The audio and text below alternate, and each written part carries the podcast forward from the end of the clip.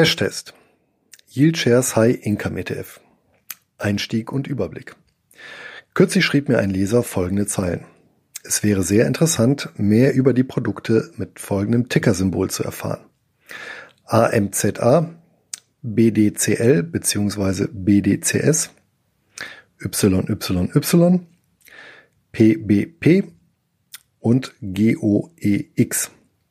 Ich würde mich freuen, könnten die oben genannten Wertpapiere in deinem Cash-Test Berücksichtigung finden. Danke. Der Bitte komme ich gerne nach. Ich habe mich hierbei für den Yield Shares High Income ETF und damit das Wertpapier aus der Liste mit dem auffälligsten Börsenkürzel YYY entschieden. Warum ausgerechnet dieses Papier? Einerseits, weil der Yield Shares High Income ETF sehr breit investiert.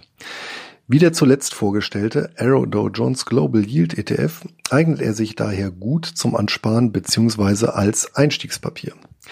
Andererseits verfolgt er eine interessante Strategie, die ich bereits in Kapitel 16 von Bargeld statt Buchgewinn vorgestellt habe. Einmal mehr handelt es sich bei dem hier vorgestellten Wertpapier um ein Exchange Traded Fund ETF. Dementsprechend ist der Yield Shares High Income ETF ein börsennotierter Fonds, der passiv, also automatisiert nach einem festen Regelwerk verwaltet wird. Dieses Regelwerk stelle ich weiter unten im Detail vor. Eine sehr breite Streuung erzielt dieser ETF dadurch, dass er selbst wiederum in Closed-End Funds CEF anlegt. CEFs sind in der Regel aktiv gemanagte Investmentfonds, die an einer US-amerikanischen Börse notiert sind. Sie bilden in den USA das Pendant zu den nicht börsennotierten Investmentfonds, den sogenannten Mutual Fonds. Letztlich handelt es sich beim Yield Shares High Income ETF also um einen Dachfonds. Fund of Funds, FOF. Schauen wir uns den Titel im Detail an. Historie und Kennzahlen. Wie gewohnt zunächst einige Takte zum Fondsanbieter. Yield Shares ist eine Marke des ETF-Anbieters Amplify Investments mit Sitz in Wheaton, Illinois, im Speckgürtel von Chicago.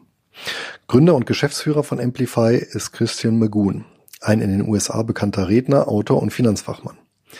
Über 60 Investmentfonds hat der erfahrene Finanzhaudegen bereits aufgelegt und Amplify als Anbieter von speziellen Strategie-ETFs positioniert. Mit Yield Shares verfolgt Amplify gezielt ausschüttungsorientierte Strategien. Das schlägt sich auch im Motto der Marke nieder. When Income Matters. Der Yield Shares High Income ETF existiert in dieser Form seit dem 21. Juni 2013. Hervorgegangen ist er aus dem ein Jahr zuvor aufgelegten Sustainable North American Oil Sands ETF der die Erwartungen des Emittenten sowie der Investoren nicht erfüllen konnte und daher neu ausgerichtet wurde. Christian Magoon hat es sich seinerzeit übrigens nicht nehmen lassen, den ETF auf dem YouTube-Kanal des Börseninformationsdienstes The Street persönlich vorzustellen. Bei insgesamt 10 Millionen und 300.000 umlaufenden Anteilen und einem aktuellen Kurs von etwa 18 Dollar. Je Anteil beträgt die Marktkapitalisierung des ETF knapp 200 Millionen US-Dollar. Gehandelt wird das Papier an der New York Stock Exchange AK. Die vollelektronische Börse ist einer der weltweit führenden Handelsplätze für ETFs und, anders als der Name vermuten lässt, in Chicago und damit unweit der Zentrale von Amplify Investments beheimatet. Zuletzt betrug die aufs Jahr hochgerechnete Ausstellungsrendite recht ansehnliche 8,3 Prozent. Erzielt wurde diese ausschließlich mit Eigenkapital. Der ETF verzichtet also auf den Einsatz von Krediten und den damit einhergehenden Hebeleffekt nach unten wie nach oben. Wie eingangs erwähnt, investiert der Yield Shares High Income ETF ausschließlich in CEFs. Stand Ende 2016 gab es davon 300, 530 in den USA. Zusammen verwalteten sie zum damaligen Zeitpunkt Vermögenswerte in Höhe von 262 Milliarden US-Dollar. Net Asset Value NAV. Diese teilten sich wie folgt auf. 10% internationale Aktien, 29% US-Aktien, 8% internationale Anleihen, 33% Kommunalanleihen, 20% US-Anleihen. In Summe machte der Aktienanteil also knapp 40 Prozent, der Anleihenanteil gut 60 Prozent aus. US-amerikanische Wertpapiere dominiert mit etwas über 80 Prozent gegenüber Wertpapieren aus dem Rest der Welt. Interessant sind die zusammengefassten Ausschüttungs- und Verschuldungsquoten. Bezogen auf das verwaltete Vermögen betrug die durchschnittliche Dividendenrendite über alle CEFs 6,18 Prozent. Hieran wird deutlich, dass diese vor allem Einkommensinvestoren im Visier haben. Und tatsächlich werden sie gern und häufig von US-amerikanischen Pensionären zwecks Erzielung einer Privatrente, Retirement Income, erworben. Um die Rendite zu erhöhen, setzten 64 Prozent der CEFs im Jahr 2016 Fremdkapital ein. Allerdings ist der Verschuldungsgrad durch den Investment Company Act of 1940 streng begrenzt. Für jeden US-Dollar-Kredit muss ein CEF drei Dollar Vermögenswert erhalten. Wer an weiteren Daten, Zahlen und Fakten zu US-Fonds interessiert ist, dem sei der aktuelle 57. Gratis-Report des Investment Company Institute, EC, empfohlen, dem ich obiges Material entnommen habe. Nach welchem regelbasierten Automatismus wählt nun der Yield Shares High Income ETF unter den vielen hundert CEFs seine Investitionen aus? Hierzu bedient sich der ETF eines speziellen Barometers, dem ISE High Income Index.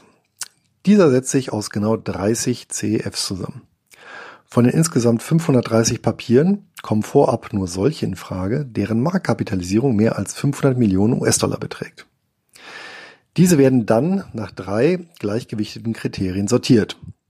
Höhe der Dividendenrendite, Differenz zwischen Kurswert und NAV sowie durchschnittliches Umsatzvolumen der letzten sechs Monate. Die 30 in Summe höchstplatzierten CEFs fließen in den Index ein, wobei die Gewichtung der Platzierung folgt. Das heißt, der erstplatzierte CEF wird prozentuell höher gewichtet als der zweitplatzierte, dieser wiederum höher als der drittplatzierte und so weiter. Der Anteil eines CEFs ist dabei jedoch auf 4,25 Prozent gedeckelt. Der Index und damit auch der ETF werden einmal jährlich rebalanciert. Was ist nun das Besondere am Yield Shares High Income ETF? Wie in Kapitel 16 von Bargeld statt Buchgewinn beschrieben, weicht bei CEFs des Öfteren der Kurswert vom NAV ab. Sofern der Kurswert niedriger ist als der NAV, kann der CEF mit Abschlag des Agio erworben werden. In diesem Fall ist die Summe der Vermögenswerte, die der CEF verwaltet, höher als der Preis, den alle Anteile zusammen an der Börse wert sind. So eine Konstellation ist gar nicht mal so selten. Phasenweise werden CEFs mit einem Abschlag von 10, 20 und mehr Prozent gehandelt. Für Einkommensinvestoren hat dies einen ganz entscheidenden Vorteil. Denn in so einer Konstellation lässt sich die Dividendenrendite ganz risikolos hebeln. Ein Beispiel.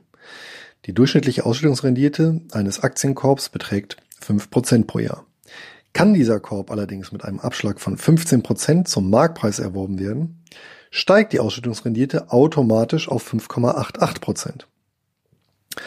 Der Vollständigkeit halber sei erwähnt, dass besagter Effekt oft genug mit umgekehrten Vorzeichen auftritt. In diesem Fall notieren CEFs also mit einem entsprechenden Aufschlag, Agio, auf den NAV.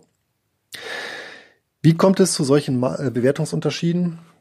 ETFs beauftragen in der Regel sogenannte Marktpfleger, Market Maker, meist Banken oder Broker, um einen liquiden Handel bzw. enge Kauf- und Verkaufskurse zu gewährleisten und Abweichungen zwischen Kurswert und NAV glattzustellen. Mit genau solchen Arbitragegeschäften verdienen die Marktpfleger Geld. Für CEFs sind üblicherweise keine Marktpfleger tätig. So führt dann auch der hohe Anteil privater Investoren respektive Rentner bisweilen zu ineffizienten Bewertungen, da Käufe wie Käufe, Verkäufe oft dem Einkommens- und nicht einem Arbitrage- oder Spekulationsmotiv folgen. Konditionen und Besteuerung. Hier gilt, wie zuletzt so häufig, bei Wahl des geeigneten Brokers können die Ordergebühren für den Handel an der New York Stock Exchange AK vernachlässigt, Aufträge sollten nichtsdestotrotz jedoch immer limitiert werden. Allerdings dürfte der Yield Shares High Income ETF mangels Zielmarktdefinition gemäß MiFID II Richtlinie kaum bei einem inländischen Institut zu erwerben sein. Daran wird sich vermutlich auch künftig nichts ändern, da der ETF den US-amerikanischen Markt bedient und nicht auf deutsche Anleger angewiesen ist. Zur Information.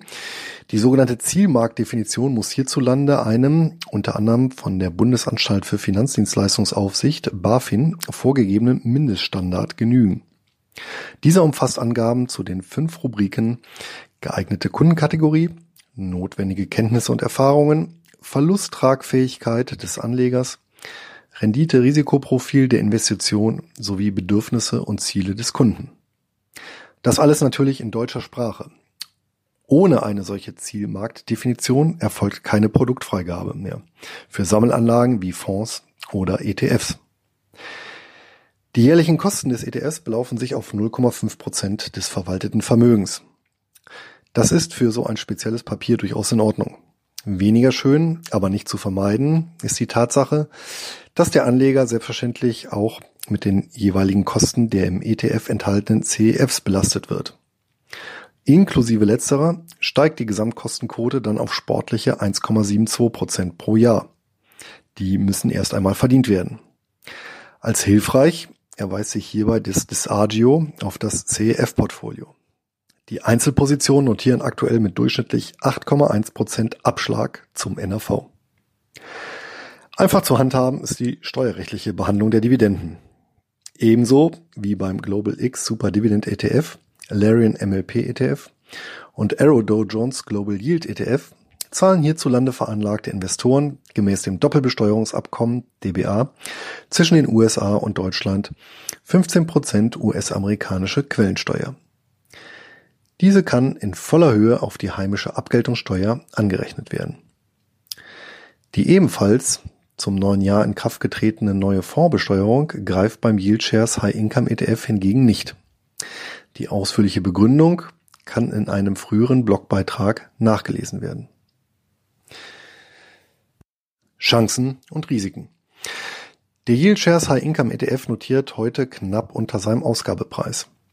In den Jahren seines Bestehens hat er jeweils einen zyklischen Auf- und Abschwung mitgenommen. Insbesondere der Preisverfall bei höher verzinslichen Anleihen zwischen Mitte 2014 und Anfang 2016 hat den Kurs zwischenzeitig um ein Drittel einbrechen lassen. Anleger sollten daher auch in Zukunft mit entsprechenden Schwankungen rechnen. Aktuell beläuft sich der Anleihenanteil über das Gesamtportfolio betrachtet auf etwa 80, der Aktienanteil auf etwa 20 Prozent. Diese Relation ist im Zeitablauf jedoch nicht stabil und kann sich entsprechend der Indexzusammensetzung sowie der Wertentwicklung ändern. Sollten beispielsweise viele große aktienlastige CEFs mit hohem Disagio zum NAV notieren, würde sich auch der Aktienanteil bei der jährlichen Rebalancierung erhöhen. Deutlich stabiler als der Kursverlauf verlief bisher die Dividendenhistorie. Zwar wurden die Ausschüttungen im Zuge des erwähnten Kursverfalls ebenfalls gesenkt, allerdings in wesentlich bescheidenerem Umfang. Erfreulicherweise schüttet der ETF monatlich aus und pflegt zudem eine sogenannte Management Distribution Policy. Das heißt, er strebt über das jeweilige Geschäftsjahr gleichbleibende Ausschüttungen an. Aktuell sind das 0,13 US-Dollar pro Anteil und Monat. Das Ausschüttungsintervall sowie die Managed Distribution Policy weisen nochmals klar auf die Zielgruppe hin, die das Fondsmanagement im Blick hat. Die Ausrichtung an den Bedürfnissen US-amerikanischer Einkommensinvestoren bzw. Rentner wird zudem am hohen Dollaranteil ersichtlich. Für Investoren aus der Eurozone birgt dieser die ebenfalls schon mehrfach besprochenen Chancen und Risiken, die sich aus den Schwankungen des Wechselkurses ergeben. Hinzu gesellt sich ein Zinsänderungsrisiko. Denn gerade die Kurse von Anleihen reagieren sensibel auf eine Veränderung des Zinsniveaus. Steigen die Zinsen, fallen die Kurse und umgekehrt. Zusammenfassung und Stammdaten.